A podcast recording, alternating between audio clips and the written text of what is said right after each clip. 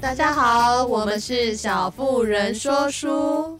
我是马格，我是 Joe。我们今天想要分享是在今年由美国制作的国际剧情电视剧，改编自李敏珍，一个韩裔美籍的作家。他七岁的时候就自南韩移民至美国。九零年代的时候，他从大学历史系毕业之后进入了法学院。后来他执业两年后就离开了法界，开始了他的小说创作生涯。在二零零七年的时候，他推出了小说的处女作《百万富翁的免费食物》，讲述了韩裔的美籍年轻人在美国生活的故事。然后呢，隔了一个十年后，他推出了第二部作品，也就是《柏青哥》。帕庆狗，他有在他后记。有稍微写到历程，他说：“我在一九八九年得到了这个故事的灵感，当时他就读了大三，不知道毕业后要做什么，那时候就去参加了所谓的大师午茶，就耶鲁大学的客座演讲系列，请了一名派驻在日本的美国传教士和他们谈起。”在日朝鲜人这个词通常指称移民时代移居至日本的韩裔日本人或他们的后代。有些日本朝鲜人不想被称作在日朝鲜人，因为这个日文词汇的字面意思是是住在日本的外国居民，但他们多半是在日本的朝鲜人的第三代、四代、五代。这个称呼毫无道理。虽然规划的选项并不容易，但不少韩裔现在是日本国民，也有许多人与日本人通婚或有部分朝鲜血统。说来可悲，长久以来，不管在法理或社会的层面都对在日朝鲜人有部分韩裔背景的人有所歧视。虽然身份文件和政府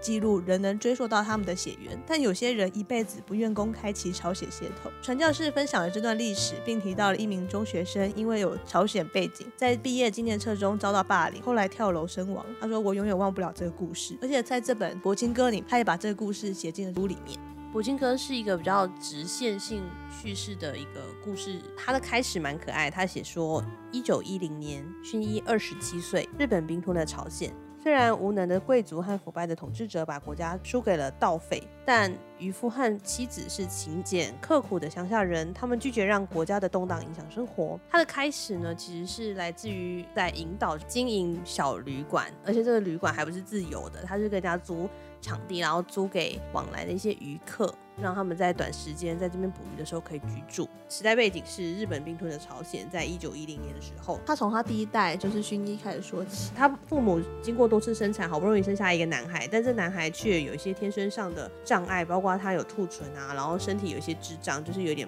跛脚，所以他在求亲的路上并没有很顺遂。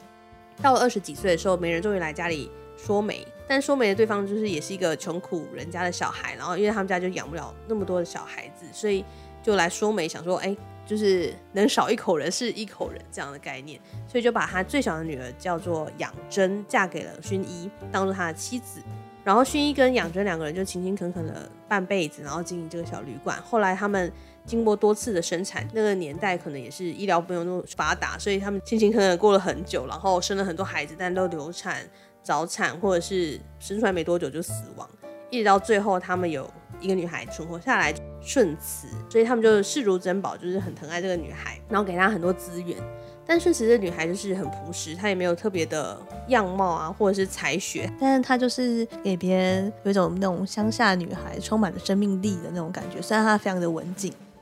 故事的转折其实来自于，呃，他爸爸薰衣，薰衣过世之后，他跟他妈妈还有两个。穷苦的姐妹花来家里一起帮 帮工，这样子，这个角度开始切入。顺慈在去帮妈妈采购的路上，认识了一个叫做高汉水的男子。汉水他是常常就是有偶尔会来他们这边采集渔获，他是那种渔获大批发商，大家只知道他是从商的，然后感觉好像蛮有背景的，因为他都会穿着很洁净的衣服，他就跟别人看起来不太一样，所以那时候他就给大家蛮好的印象。女主角一开始的时候，他不特别。觉得他跟他有什么关联性？但有一天，他就在路上遇到了那种小混混调戏他，想要轻抚他这样。结果那时候高汉水，因为他注意这女孩子很久了，他也知道她的行踪，对对，行踪、身家背景之类的，然后他就出手，就是救了她一次。后来他们就变成了无话不谈的好朋友。顺慈跟高汉水，其实，在那个当下，他们在相处的过程当中，有点彼此爱慕对方，嗯，然后他们就发生了关系，他就怀上了高汉水的孩子。结果当高汉水知道这个消息之后，他就他就跟他坦诚说，他有一个太太。其实高汉水他的背景蛮特别的，他也是朝鲜人，但是他娶了一个日本太太，并且让那个太太的爸爸收他为收他为养子，也因为他觉得这个男人可能颇有才华。然后他跟日籍太太也生了三个女儿。其实顺慈一直抱持着说，哎，这个人可能是单身，然后他有有我有一天可能会成为他的妻子，但没有想到他已经有一个正式妻子，他可能只会变成他的情妇。而且在那个小海港里面，如果你发生了这样的丑闻，不管是对他的妈妈养真，或者是对整个家庭的人或旅馆，都可能会产生很大的影响。当下他觉得很受打击，然后他又立马拒绝了高汗水。然后这时候情节就转换到他们家里面，刚好在那段期间收留了一个传教士。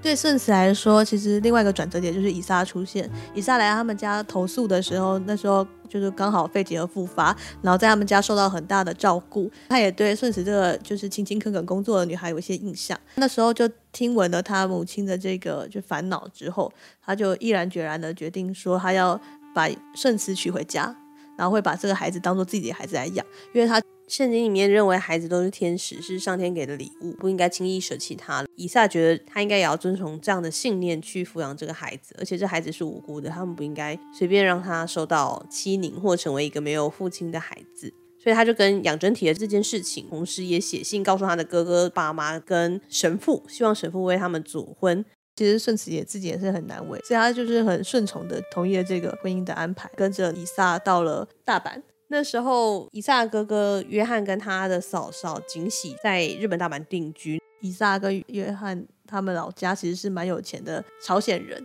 所以他们那时候有资助他不少钱，所以他才能在那边买下自己的房子。他哥哥是在日本担任一个饼干工厂的工头，同时晚上兼职帮人家修机械，才能勉强立足。后来他们来到呃这个新家庭之后，以撒也开始在那边的教会上班。但那个教会也是异常穷困，他们就是靠意大利神父微薄的资助跟呃民众的捐款，但那个民众大部分也都是朝鲜人啊，富有的朝鲜人才有可能捐献，那穷困朝鲜人当然也不可能再做什么贡献，所以他们的收入也是非常的微薄，也没办法补贴家用。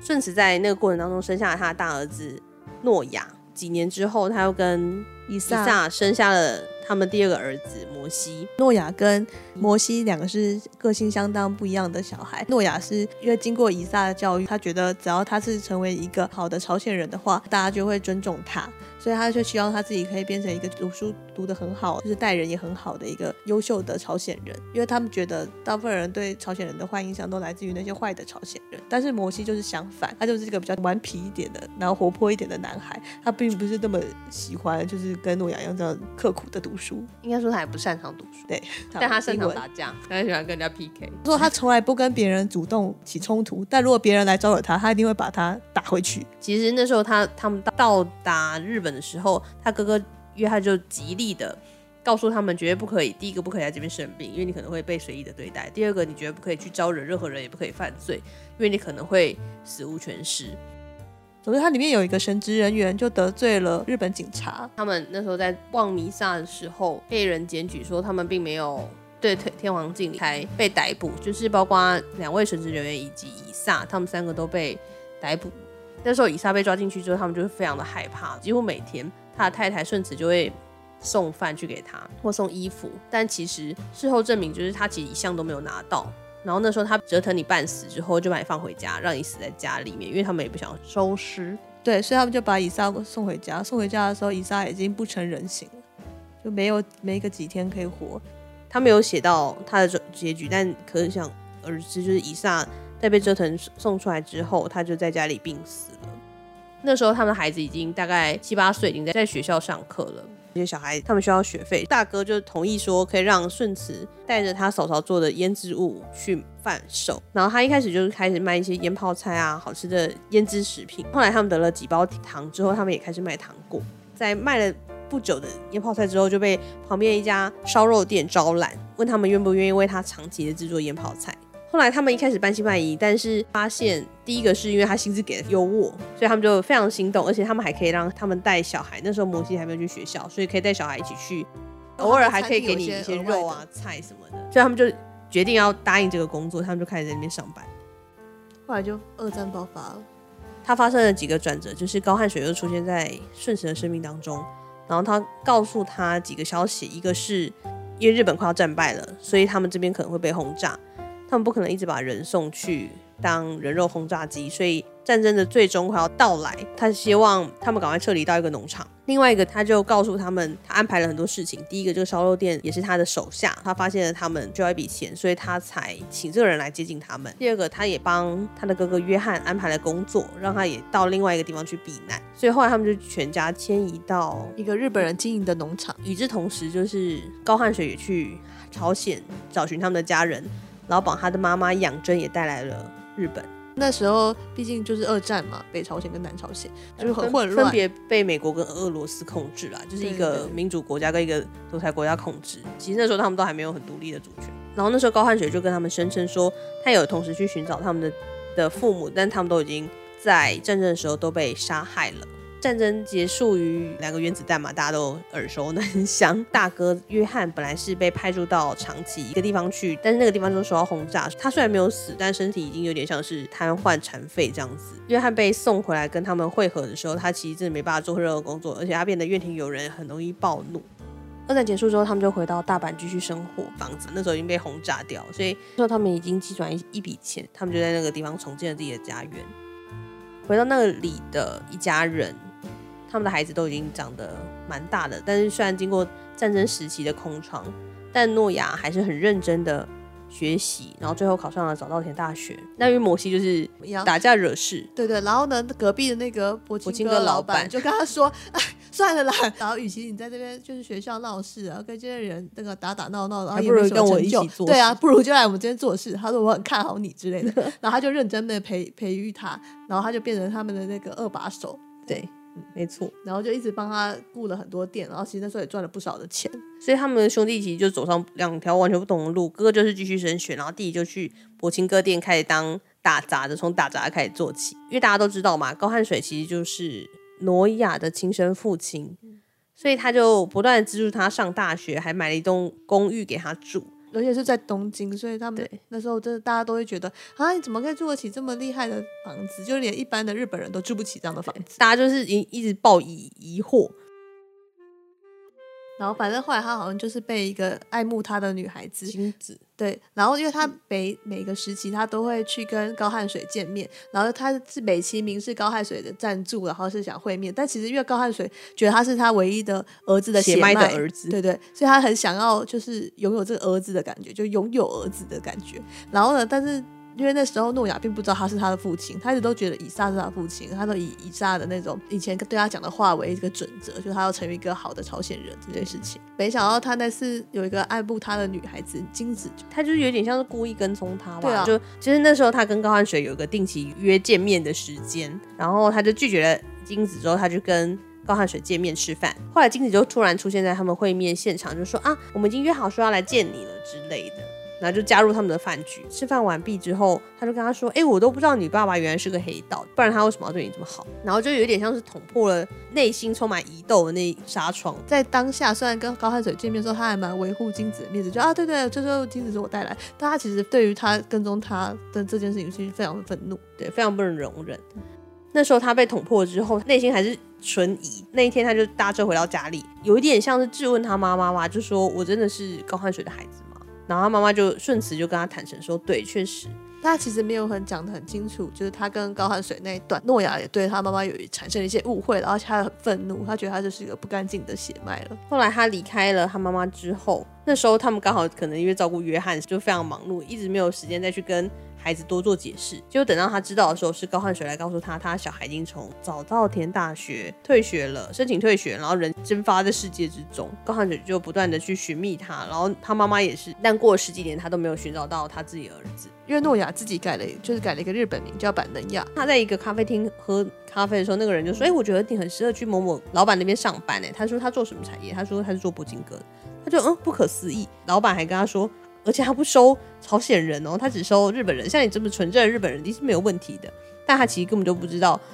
诺瓦根本就是个纯正的朝鲜人。对，他只是因为从小上日本语言的学校，所以他的日语讲的非常的道地流利。然后所以他就自己改了他的名名字，好像用一点方法去换了他的那个证件，然后就假装他伪装成他真的是一个道道地地的日本人。然后在那消失了十几年期间，他还娶了一个日本的太太，然后进成为一个柏青哥界响当当的高阶主管，高阶主管。就在他消失的那十十几年间，他的大伯也就是约翰就是病逝，因为他其实有点像是压垮他们家里面经济的一个稻草吧。然后大家赚的钱其实都拿来支付他的药医药费，因为医药费非常昂贵，而且他们就是朝鲜人受备受歧视。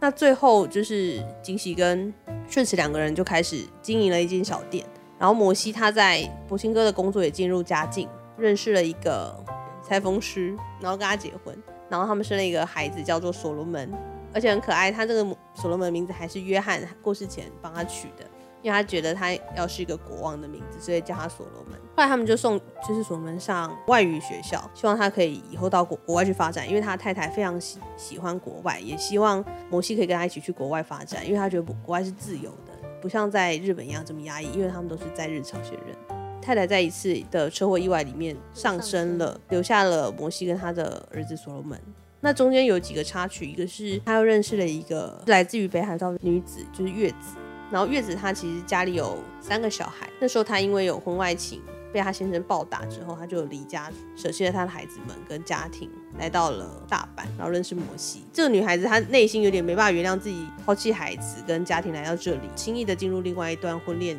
生活，一直不愿意接受摩西。女儿小花来大阪找她，有点像是要报复他的感觉吧，其实就认识了。他们一家人，其实所罗门跟小花在认识之后，他们有一段小小的青涩的感情，但在过程当中，小花不断的跟他索取，一到一个极限之后，他就离开了所罗门。第一个，他觉得他不能耽误这个人，如果他选择跟小花在一起的话，他一定会堕入到之前那种朝鲜人只能在日本选择的那种低贱工作，他不能阻碍他的生活，因为他应该值得去国外发展，如同他妈妈期待的一样。后来，我们确实去国外读了大学，然后认识了一个女朋友。在学成之后，跟他女朋友回到国内，打算在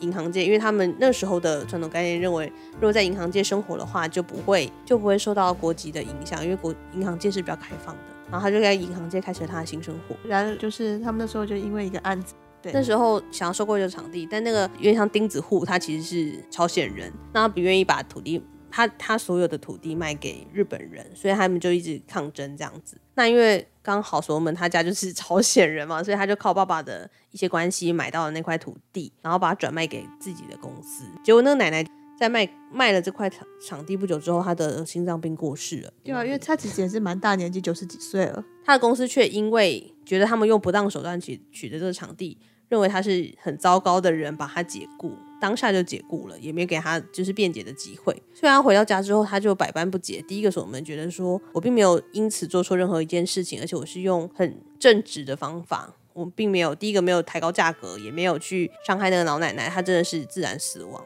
但是她却因为他们是可能是朝鲜人，而被误以为他们用了一些黑不当的手段，而且认为，而且他爸爸又是经营柏青哥，大家对他有很不好印象，觉得他就是黑道。对，让他儿子受到这么好的教育，一定都是因为他家有很多贪污的钱，或者不是非法的金源金源来源。那时候他觉得被解雇的有点莫名其妙。回到家之后，就跟他们阐述这个过程，我觉得蛮。Tricky 就是后来他选择跟他爸爸一起去做铂金哥。首先他去见了他的女友，跟他说他被 fire 了这件事情。他女友就跟他说，他觉得他在日本过得很不很不快乐，因为他本来是在美国认识的嘛。他觉得美国是相对自由的地方，但日本他第一个他不会讲日文，然后他只能跟他们讲英文或者是韩文。他觉得他很不快乐，在这边没办法好好生活，也没办法好好找工作。然后所以我们就跟他说，其实你来。日本的时候，我发现你不会读药品上的名称，我就知道你你一定在这边没有办法继续生活下去。后来他们就分手了，女朋友就离开。他女朋友离开之前就跟他说：“我觉得你很适合跟你爸爸一起做柏金哥。”就反正他有推荐他去做柏金哥，然后他也选择回去跟他爸爸学习。他爸爸就很不解，说：“我好不容易第一个，我想要让你摆脱这种这样的命运，然后把你送去国外，让你学习英文啊，然后去银行界工作啊，结果你现在回来给我做柏金哥，还有问号。”他就跟爸爸说：“爸爸，你在做柏青哥的时候，第一个你是很诚恳的，面对任何一个人，你也不是用黑道的手段去强取豪夺。然后他本来就是一个很投机的产业，有些人来这边，他带一些幸运离开；有些人来这边却赔光了金钱，那都取决于他自己。我们并没有对别人偷拐抢骗。其实他是一个很正当的职业，就只要我们愿意用正当的心去面对他，所以他就选择跟他爸爸一起做，他爸也接受了。有一个我觉得蛮呼应刚刚一开始乔讲的段落，因为他不是以日本人的名字跟身份在另外一个地方也做了播情歌吗？后来他终于被高汉水找到了，找到的时候他已经跟一个日本女生生了四个小孩子。然后那时候他已经是他们柏青阁当地柏青阁产业的一个就是高阶主管。高汉水带着顺慈去看看他，他说你可以远远的看看他，但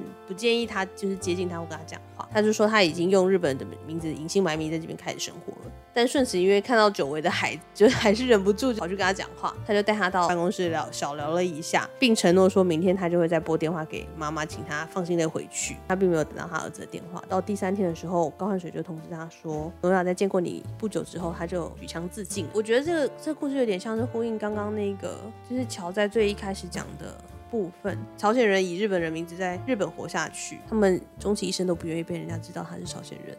其实就是想要用这样的生活，因为他不想在他的生命历程里面再被贴上任何的标签。因为在过去从从小到大，即使他表现得再优异，即使他再怎么的能干，他永远都是朝鲜人，大家永远都会给他一个不一样的眼光。所以他觉得在这件事情发展的更严重之前，我自己斩断他，我要做这个选择。就是甚至顺慈跟高寒水都没法去参加他的丧礼，因为他们不是他的谁。我觉得这个故事用了很多不同的时代、不同的角色，那去讲了在日朝鲜人他们可能会面对到的情况，包括那个时代的演进，就是从二战前啊到二战到二战后，然后到现现今，他们可能会遇到的一些转折或一些情情境，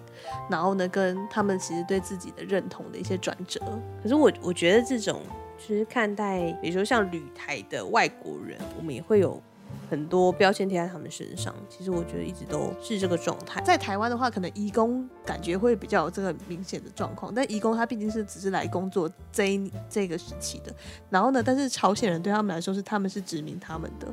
而且我觉得时至今日，其实这个状况还是很明显。你是说路配小孩或外籍的小孩？对啊，其实是，如果你讲话有口音的话，别人就会对你说，哎，你是不是自然而然帮你套入了那个框框里面？比如说，哦，他是大陆人啊，或者是他可能妈妈是谁之类，或者妈妈是印尼人啊、越南人。不难想象说，当这些就是在日本生活的朝鲜人，他们在生活当中可能真的遇到的状况是这样。因为像连我自己，就是我们。在招募人的时候，比如说遇到那种口音很重的人，有时候我们会疑惑说，哎，为什么他要来我们这边上班？他为什么不去做一些，比如说翻译工作啊，或当当语言教师？我们就会对他贴上这样的标签。就是其实我们第一个部分并不会先去看他的能力，而是去看他的